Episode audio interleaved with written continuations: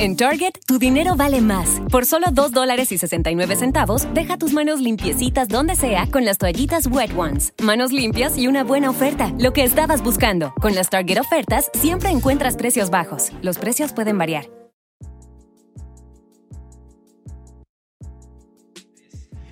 Buenos días, buenas tardes o ya sea buenas noches en el horario del día que nos estés escuchando. Quinto capítulo de Divagando un poco, ya llegamos a la mitad de temporada, queremos grabar alrededor de 10 capítulos, eh, así que estamos preparando la segunda mitad de la temporada y hoy, en este capítulo tan importante de cierre, eh, he invitado a un gran amigo porque estamos de cara a un proceso muy importante en nuestro país. Y lo he invitado a que también pueda meterse en el debate y que podamos conversar y también divagar. Quisiera presentarles a ustedes a José Tomás Argus. Él es periodista y también magíster en estudios políticos de la Universidad de los Andes. Así que, querido José Tomás, un gusto de que haya poder aceptado la invitación y que vamos a eh, conversar un poquito en este ratito sobre algo tan importante que viene en nuestro país. Muchas gracias, Caco, por la invitación. Estamos muy felices de estar, estar aquí contigo en, este programa de Yogando un poco. Eh, un honor estar contigo aquí y para poder conversar de este importante tema. Eh, cuando estábamos conversando, tú dijiste que era, eras primeriza en este tema de los podcasts, así que es tu, primera invitación a, conversar de este estilo. Sí, sí, sí, no, nunca he tenido la oportunidad de participar en un, podcast. Hoy, tremendo honor. Ah, Oye, querido amigo, quisiera partir preguntándote porque, bueno, ayer jueves eh, se retomaron las campañas, ¿ya? Nosotros ya vamos a hablar un poquito del proceso constituyente y en este retorno de campaña ya los políticos salieron con toda la calle. Ya se, se dispergaron por todo el, territorio nacional. En Instagram yo ayer me metí y algunos candidatos eh, de ambos sectores, derecha, izquierda, centro, y tanto hoy estamos, volvimos, volvimos con todo, vamos con todo. Entonces eh, quisiera ver que pudiéramos analizar en esta primera pregunta, ya entrando al, tema, ¿cómo ves el panorama eh, de cara al proceso constituyente? quedan alrededor de 14, 15 días para la fecha que el 15 y 16 de mayo. Así que me gustaría que me puedas contar un poquito cuál es tu, apreciación sobre este tema. Sí, quedan esto, como dices tú, estas dos semanas. Es un proceso súper trascendente, la verdad, porque es la primera vez que tenemos eh, históricamente un proceso constituyente de esta naturaleza y además que se viene una verdadera temporada de elecciones. Están los concejales, los alcaldes, los, bueno, los convencionales constituyentes y también los gobernadores regionales, que es la primera vez que van a ser electos también. Entonces, bueno, desde el punto de vista electoral, es o sea, impresionante la cantidad de campañas que hay, de candidatos, de campañas, de cargos a elegir. Y bueno, eso lo hace o sea, muy bastante interesante y además la trascendencia de dos de estas elecciones, en particular la que estamos hablando de los convencionales, porque al final estamos eligiendo a las personas que van a redactar eh, la constitución que esperamos que nos rijan las próximas décadas. Entonces, eh, o sea, es muy importante justamente ver a quiénes, por quiénes vamos a votar, etcétera, y las proyecciones electorales, yo no soy experto electoral, por supuesto, pero em, eh, supuestamente la derecha va a tener entre un 30 y un 45% aproximadamente y va a tener una mayoría como pacto dentro de la, dentro de la convención. Entonces, eh, porque la derecha, o sea, como fue en una lista única, mientras que la izquierda se dispersó en varias listas, aunque ahí tiene dos listas más o menos poderosas, dos o tres listas más o menos poderosas, entonces eh, lo más probable es que la derecha saque mayoría, eh, no mayoría absoluta, pero sí mayoría relativa. Y, bueno, eso va a impactar muchísimo en la constitución que vamos a tener después, porque eh, como se redactan con dos, o sea, los, el texto final de la Constitución y cada artículo va a ser aprobado cada uno con dos tercios de los integrantes de la convención. Entonces, la configuración que va a tener esta convención finalmente es súper importante. Entonces, que sea mayoritariamente de, derecha, mayoritariamente un electorado más o menos, o sea, candidatos más o menos moderados, eso va a impactar mucho en el resultado. Entonces, que hay mucha gente muy pesimista que está muerta de susto. Yo no sé si está para estar optimista, pero al menos para eh, o sea, tener conciencia de que lo que va a salir va a ser algo más o menos, más o menos moderado. más allá de si ponemos malo. Es lo que esperamos, que sea algo por el bien de Chile más que nada, o sea, todo lo que salga ahí, lo que esperamos por, por estos 255 convencionales, eh, que puedan ponerse acuerdo, que puedan eh, hacer pactos, no sé, ver principios comunes que al final al del día nos puedan unir a todos. Oye, y referente a esto, porque la, como si pudiéramos decir, ejemplo, la televisión está, como tú eres periodista, la parrilla programática eh, está en términos televisivos, tenemos una parrilla electoral, como tú bien mencionaste, la derecha por un lado con un pacto único, la izquierda dispersa por muchas listas. Entonces, eh, quisiera ir eh, a la siguiente pregunta. ¿Qué elementos uno debería tener en consideración para escoger su voto? Porque el electorado, y eso va a las cuatro elecciones, gobernador, constituyente, concejal, alcalde, hay comunas que van a tener una papeleta del puerto de una sábana, o sea, Peñarolén tiene más de 100 candidatos, algo así, y es la, la papeleta más grande del país. Entonces me gustaría preguntarte ¿Qué elemento uno debería considerar, así como para desde el pragmatismo, para buscar por quién votar?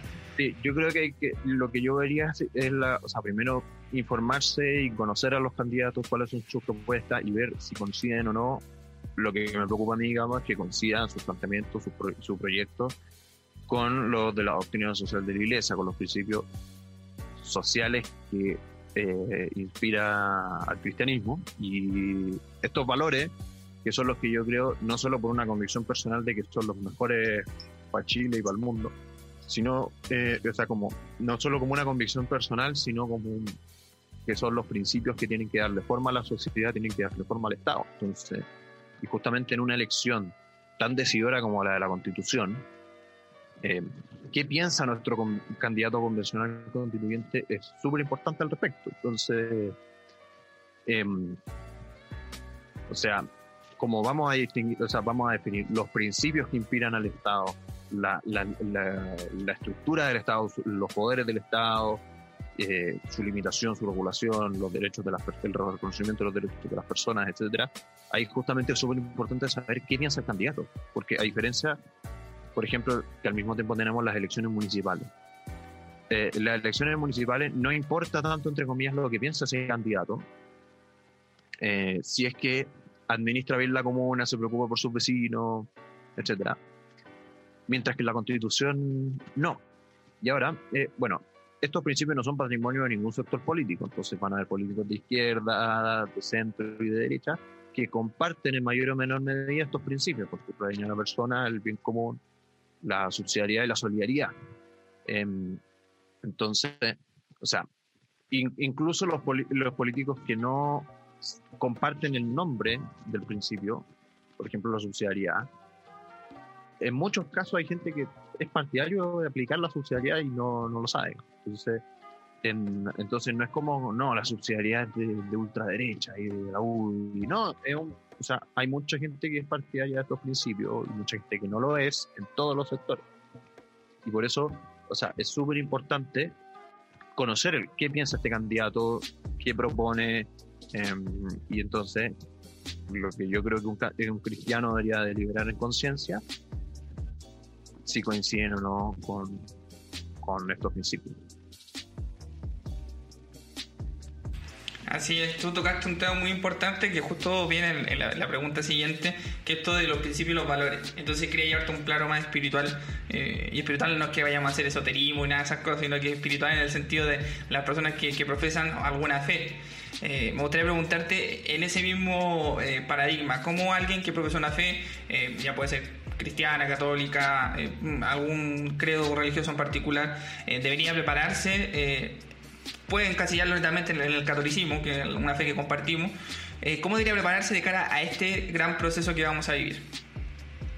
bueno, sí, o sea, un principio muy importante en la doctrina social de la Iglesia es la participación. Ahora, la participación social se ejerce de muchas maneras pero lo que yo creo que es lo primero que tenemos que hacer, justamente también para el, el voto, etcétera, y en particular para, para que, eh, por quién votar, etcétera, lo que yo creo que hay que hacer es formarse. Entonces, eh, y la doctrina social de la iglesia es muy, es un patrimonio súper rico, eh, o sea, desde hace más de 200 años se está desarrollando. Entonces, es un bagaje cultural impresionante eh, para formarse, para conocer los principios, para y para saber cómo aplicarlos también. Entonces, yo creo que lo, lo, lo, que hay que hacer, o sea, la primera forma que tenemos que hacer, además de votar, por supuesto, es formarse. Informarse para que este voto sea un voto en conciencia y no un voto de que, no sé, mi familia siempre votó por la democracia cristiana, por ejemplo, no es el caso de mi familia, pero, eh, pero una familia que siempre había votado, por ejemplo, por la democracia cristiana, por el Partido Socialista, por la UDI, etcétera. Entonces, por defecto votan por ese partido. Eh, lo que yo invitaría, digamos, a los auditores es conocer a los candidatos eh, personalmente, digamos, cuál es su proyecto, su visión de mundo, qué es lo que piensan, em, y formarse uno, saber por qué, por qué es importante que, por ejemplo, la solidaridad, que todos nos hagamos cargo del bien común, el bien común no es, no es una responsabilidad solamente del Estado. O sea, el bien común le, corresponde a las familias, le corresponde a las, organizaciones, a las empresas, a, las juntas de vecinos. Entonces le corresponde a una serie de organizaciones eh, que van creando las personas en la sociedad y no solo el Estado. Entonces eh, no podemos dejar que en este proceso tan trascendente lo que queramos sea, digamos, entregarle toda la pelota al Estado y que el Estado se haga con nuestros problemas. está bien que el Estado tiene que tener un rol activo, pero el rol primario es el de las organizaciones, de las familias, etcétera. Entonces, entonces, primero conocer eso, formarse y, poder aplicar todo esto y participar en cada uno de nuestra situación concreta, trabajando bien, em, teniendo estas conversaciones trascendentes como las que organiza CACO. Em, em, bueno, informarse bien, eh, influir en la medida de lo posible en nuestros ambientes. Entonces, eh, si buscamos eso, hacemos un trabajo gigantesco aunque no influía, digamos, en la convención misma. Pero, y por supuesto, los que somos cristianos también rezan que este proyecto, o sea, que este proceso salga muy bien. Entonces, em, también eso es muy importante. Sí, me, quedo con lo último. Que, no, está todo, no está todo en nuestras manos. Exacto, también hay que echarle ahí un componente divino a esta ecuación. Eh, me quedo con lo que tú dijiste, eh, eh, a pesar de que muchas veces este bagaje cultural que hay con ciertos principios de la doctrina de la iglesia que a veces se tratan como de, se tiran por un lado, para otro. siempre, y me quedo con eso último que comentaste, hay algo que es mayor que la responsabilidad de todos. Y, eso debe ser muy fundamental al momento de, poder dirimir el voto, de poder ser un agente participativo, de poder generar algún cambio. Quizás muchos, algunos, yo he visto varios que son o profesan alguna fe, ya sea católica o cristiana en el sentido evangélico, eh, que están yendo a, la convención, que están dando la pelea. Eh, entonces es muy valioso eh, que esos principios o que la gente que los profesa trate de mantenerlo en su actor político. Oye, quisiera llevarte a otro punto porque, bueno, hablamos lo personal, pero eh, eh, ¿cómo, uno debería ser parte de este, de este, proceso? Pues me gustaría preguntarte cómo crees tú que, que, la iglesia en sí debería influir en este proceso. Sabemos que no puede alzar la voz o a decir vamos por este candidato o vamos por este otro, o que, porque a muchos tratan de apropiarse los principios del cristianismo, no, yo soy el candidato católico, eh, no hay una oficialización de un partido católico, esas cosas el Papa o la Iglesia siempre la, la, ha manifestado en contra, ha dado esa cierta libertad de las personas, entonces me gustaría eh, preguntarte cómo la Iglesia debería dirigir a sus ovejas de cara a este proceso. Sí, bueno, primero, eh, obviamente la iglesia somos en parte de todos, pero como tu pregunta se refiere a la jerarquía de la iglesia, a los obispos, a los sacerdotes, yo creo que los obispos los sacerdotes tienen un poder gigantesco en cumplir eh, lo, porque son, son quienes forman a los fieles. Entonces, em, y como dices tú, no podemos, o sea, los obispos, y no podemos esperar de los obispos de los sacerdotes que nos digan por cuál candidato votar. Porque eso, por supuesto, que entra a jugar nuestra conciencia, eh, hay una serie de preocupaciones, por ejemplo, que no tienen que ver con eh, la doctrina social de iglesia, por ejemplo, qué régimen de gobierno apoya tal o cual candidato, eh, qué régimen económico, etcétera, y no siempre tienen que ver con, tienen un poco que ver, digamos, pero no son los principios más importantes de la iglesia. Em, y entonces, lo que yo creo que, obviamente, los, los pastores no pueden decir vota por Perico los Palotes, eh, pero tienen que darnos las herramientas de discernimiento para saber por quién votar. Y también yo creo, aunque no lo hacen, podrían decirnos también por quién no podemos votar. Porque eso también es muy importante, porque, porque yo puedo votar por un candidato de, da lo mismo el partido, eh, pero hay partidos por los cuales un católico no puede en ninguna circunstancia votar. Entonces, ahí hay un hay una enseñanza, no sé si es oficial, digamos, pero una, una está muy expandida, que son los tres principios no negociables. Entiendo que Benedicto XVI le dio cierto apoyo. y entonces, lo que son tres principios básicos a la hora de uno participar políticamente, de votar, o sea, ya sea uno votando como los políticos ejerciendo ese rol. de los principios que por ningún motivo se pueden transar. Entonces, que son la vida, la familia y, la, y el derecho de los padres a educar a su hijo. Y con ese eh, tridente, digamos, de principios fundamentales, em, bueno, ahí vemos, o sea, o sea, ni siquiera viendo la dignidad, que común, la subsidiariedad la solidaridad. veamos esos tres principios.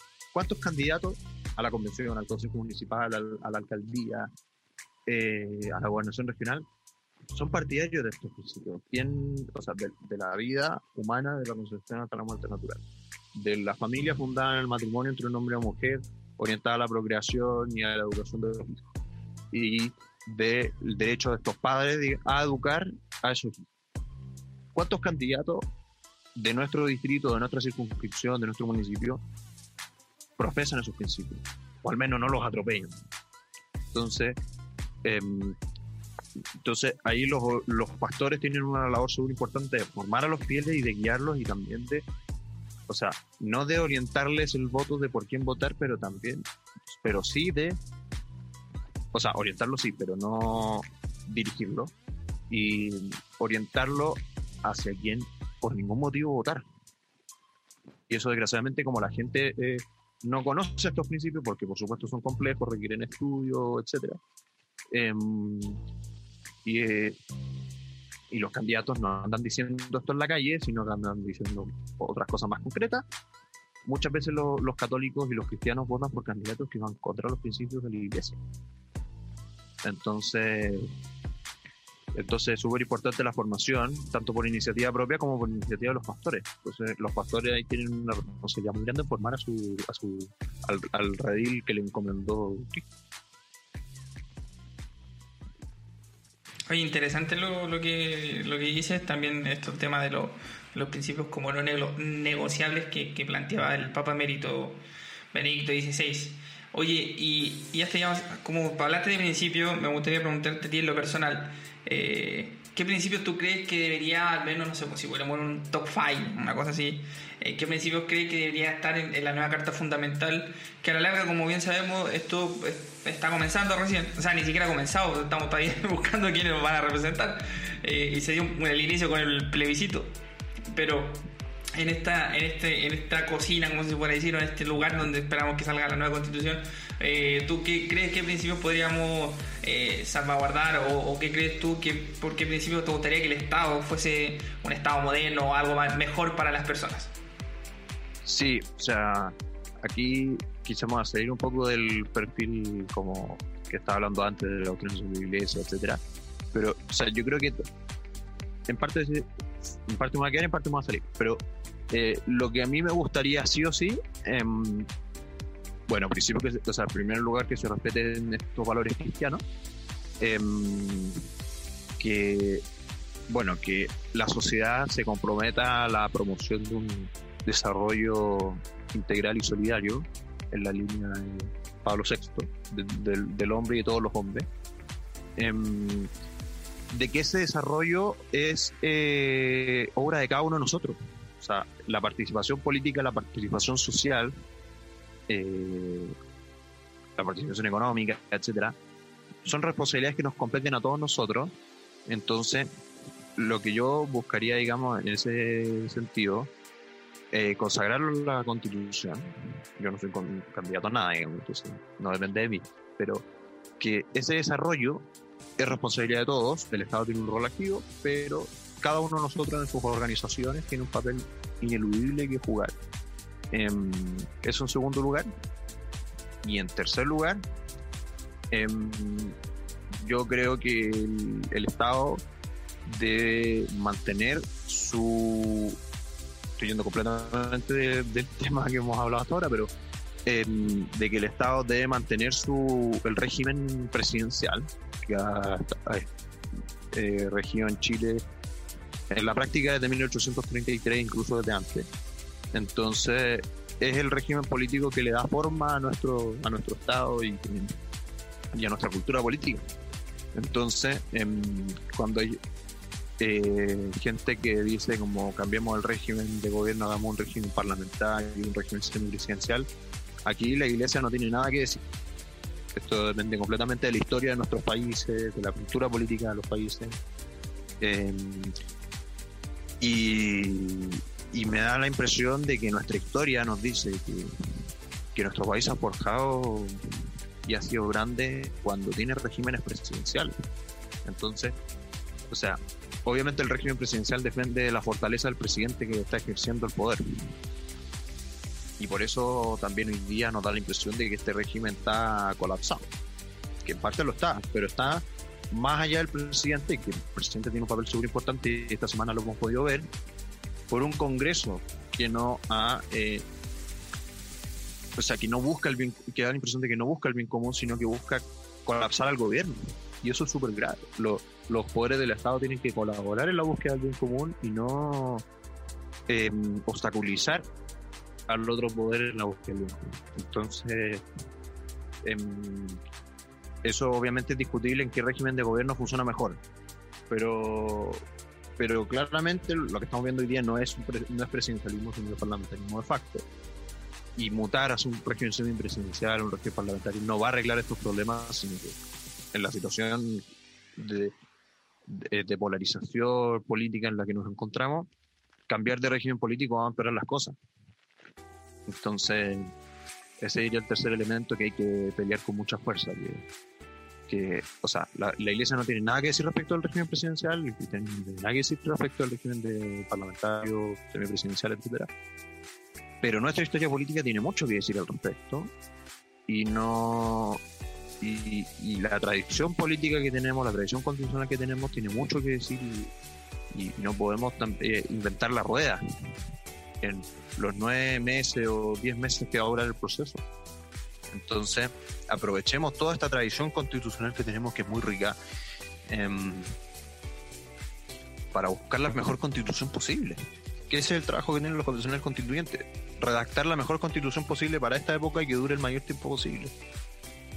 Entonces, eso. Sí, yo creo que me quedo con ese último punto que tú que tú mencionas, que de buscar que sea la mejor constitución posible, o sea, en, en, el proceso las constituciones te marcan los países por años. Eh, entonces, quizás sea bueno también que, en ese mismo como pensar en el límite directo que puedan tener los constituyentes puedan tener esa noción de que, oye, estamos partiendo de un proceso que eh, va a marcar generaciones y tomémoslo con la seriedad. Porque tú mencionaste, y un poquito más, eh, y un poquito llevándola hasta esta última pregunta, tú dijiste que esta semana, bueno, esta semana estuvo el, ambiente político crispado, estuvo un fierro caliente ahí y en cualquier momento saltaba y hacía una chispa gigante y saltaban esquilas para todos lados. Entonces, a eso ha afectado mucho y hace, esta semana salió la encuesta CEP donde en esa encuesta se mencionaba que la clase política o todo lo que tenga que relacionar con los partidos políticos está muy mal evaluada eh, dentro de una categoría de instituciones eh, que eh, esta, encuesta pregunta y hace este, esta salvedad. Entonces me gustaría preguntarte, a alguien que está indeciso, que en 14 o 15 días ve que un político va, le entrega un flyer, quiero hacer esto por ti, esto, esto, esto otro, pero está indeciso, no sabe qué hacer, ¿Qué le dirías tú para que pueda sumarse a este proceso y participar? Chuta. Eh, bueno, lo primero, conocer las alternativas que tiene. Em, no quedarse en las palabras bonitas que dice este candidato. Em, pero sí preguntarle, las, eh, en el caso de la convención en particular, preguntarle sus propuestas, qué es lo que quiere o sea, ¿de qué manera quiere él influir en la constitución, en la redacción de la nueva constitución? ¿Qué es lo que él propone? Porque también hay muchos, muchos candidatos que tienen causas particulares, por ejemplo, la causa de los animalistas, la causa de los eh, feministas, y son causas particulares que, bien entendidas, pueden ser muy nobles. El problema es que la constitución no es el lugar para dirigir esas causas, o sea, para encauzar, digamos, esa, esa mm, propuesta. Porque la constitución vela por algo mucho más general, que es el funcionamiento del Estado, em, el pacto político que estamos firmando, digamos. No es un pacto social, sino que es un, pacto político. Em, o sea, cómo queremos que funcione el Estado, la regulación de los poderes del Estado, su limitación, los pesos, los contrapesos, el sistema republicano, el régimen de gobierno, etcétera. Em, entonces, yo primero buscaría a un candidato que tenga la claridad de que esto tiene que ser un proyecto general. Em, y que, y bueno, comparando los candidatos, digamos, quién defiende de mejor manera mis principios. Eso. Y también hay que ver otro punto muy importante, porque el sistema electoral, que es complejo, etcétera, y funciona con matemáticas muy avanzadas que yo no comprendo del todo, pero también hay que ver el pacto por el cual eh, postula tal o cual candidato. Y yo puedo, puedo tener una alternativa a un candidato fantástica, pero que va por fuera y no tiene ninguna posibilidad de salir electo, o que tiene pocas posibilidades de salir electo, y tengo otro candidato que no es tan bueno, pero va dentro de un pacto y tiene la posibilidad bastante alta de salir electo. Ahí yo no estoy diciendo por cuál votar ahí depende obviamente de la situación en la que nos encontremos. Puede ser que el candidato que está afuera es infinitamente mejor que el otro y, puede salir perfectamente, si es que lo dejamos ser. Em, pero también hay que ver eso como porque, o sea, si yo voto por un candidato independiente que tiene pocas posibilidades de salir electo, le quité el voto al candidato no tan bueno, eh, eh, o sea, no tan malo de otra lista. Y eso puede, bueno, modificar completamente el resultado del distrito. Entonces, em, también ver eso, hay que ver, digamos, si yo prefiero como elegir, o sea, alguien que tenga 100% de probabilidad de salir electo o uno que es más difícil, pero que es mejor. Hay que ver. Hay que ver caso a caso y uno no se puede meter en la conciencia de las personas y uno tiene que votar por el mejor candidato posible y tener todos estos elementos en la, en la balanza. Porque, o sea, qué piensa, cuál es su proyecto de constitución, eh, cuáles son sus principios, en qué pacto va, cuántas posibilidades tiene de salir electo, hay que ver todo eso. Entonces, em, entonces por eso hay que informarse muy bien, conocer a los candidatos, conocer sus propuestas y conocer a los candidatos de los distintos colores. Obviamente esto es difícil porque hay muchísimos candidatos. Pero al menos tratemos de informarnos a los candidatos de nuestro distrito y conocerlos bien y por qué votar, o al menos los que te llamaron la atención. Si te llamaron la atención tres o cuatro y tú estás indeciso, ir profundizando en esos candidatos. ¿Qué propone este candidato? ¿Qué propone este otro candidato? ¿En qué se distinguen? ¿Cuál tiene más posibilidad de salir electo? ¿Cuál me, convence más? Em, ¿Cuál defiende, o sea, cuál tiene un proyecto que se parece más a los principios que a mí me hacen sentido? Em, etcétera. Y eso puede ser entonces votar por un candidato del pacto A, del pacto B, del pacto C, da lo mismo. Hay que ver en conciencia uno por qué candidatos mejor votar. Oye, tremendo invitación que hace, buscar ahí pacto, buscar propuestas, creo que es muy importante sobre todo eh, para votar informado. Eh, no llegar al momento de ver una papeleta gigante y hacer el de Tim Marín y marcar el que te caiga el lápiz sino que también es, parte de iniciativa de UNI, que muchas veces se reclama en, nuestro país de que no hay educación cívica, de que hay poco apego por, por los espacios políticos, públicos. Eh, yo pienso que este es el momento, eh, a mi parecer, esta es la elección más grande después del plebiscito del, de si Pinochet seguía Pinochet se quedaba. Eh, creo que va a ser trascendental en todo sentido y también para nuestra vida joven, joven, o sea, 25 años que yo tengo, marca un antes y un después porque es lo que yo quiero dejar en el país que quiero que quede para mis hijos, para mis nietos, entonces eh, es un peso y esperamos estar a la altura, que, que al fin y al cabo la historia es, la única que, que, a veces nos jugará a las personas de este tiempo. Querido José Tomás, agradecerte por, por haber participado. ¿Algunas palabras que quisieras decir al cierre? Eh, bueno, a modo, digamos, de recapitulación, yo creo que lo, que lo primero que hay que hacer es formarse, eh, formarse en los principios, en principios cristianos, teoría constitucional, etcétera, digamos, dejémoslo al gusto del consumidor, digamos, si, si nuestros oyentes no son cristianos y no le hacen sentido los principios cristianos, pero bueno, que se formen en educación cívica, en derecho constitucional, y vayan conociendo los distintos candidatos eh, de su distrito y, y cuál les más sentido eh, sus propuestas y, y, no votar por el más vistoso, no votar por el que tiene mejores banderitas, estoy haciendo una caricatura, pero eh, no votar por el candidato más simpático, el que me, el que me, eh, el que me cayó mejor, sino que el que promueve los mejores principios para el país, que, o sea, el que nosotros creemos deliberando en conciencia que es el mejor para, para, para, para, votar en ese distrito. Entonces, y obviamente muchísimos candidatos, las papeletas son gigantescas, eh, y no solo tenemos que votar por convenciones constituyentes, sino que por concejales, por alcaldes, por gobernadores regionales, y lo cual va complejizando bastante la cosa, son candidatos, son campañas muy distintas entre sí, hay unas que son más técnicas, otras que son más, eh, más ideológicas, entonces son campañas completamente distintas entre sí, pero al menos informarse de, de, lo que me toque votar a mí, por ejemplo, yo voto en Providencia, entonces la comuna de Providencia, quién es el mejor alcalde, quién es el mejor concejal, quién es el mejor convencional constituyente y quién es el mejor gobernador, eh, de acuerdo con los principios que yo creo. Eh, entonces, eso, la, las elecciones que se juegan ahora son de gran trascendencia, especialmente la convención constituyente. Eh, yo creo incluso que es más trascendente que el plebiscito del 88 porque justamente después del 88 la concertación gobernó con el régimen sociopolítico heredado del gobierno militar. Entonces, todo eso se. O sea, el, el proyecto que preparó la, o la constitución del 80, etcétera, el modelo económico, todo eso se mantuvo adelante abajo. Mientras que ahora no, ahora vamos a iniciar un camino nuevo y hay que ver eh, qué tal es ese camino nuevo que estamos iniciando y, y, buscar que sea lo mejor posible, que dure el mayor tiempo posible también eh, y que nos permita salir también de la crisis en la que nos encontramos.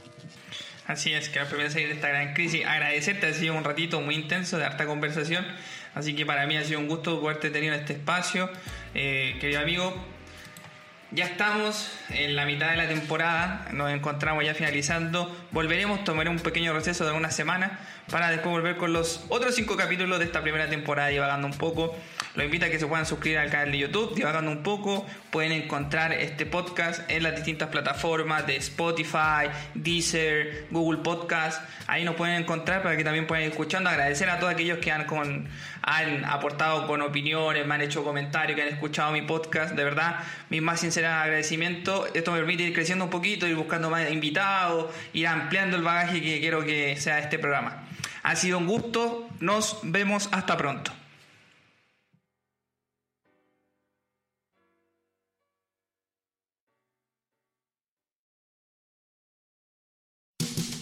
The air we breathe, the water we drink, the soil that grows food for our families.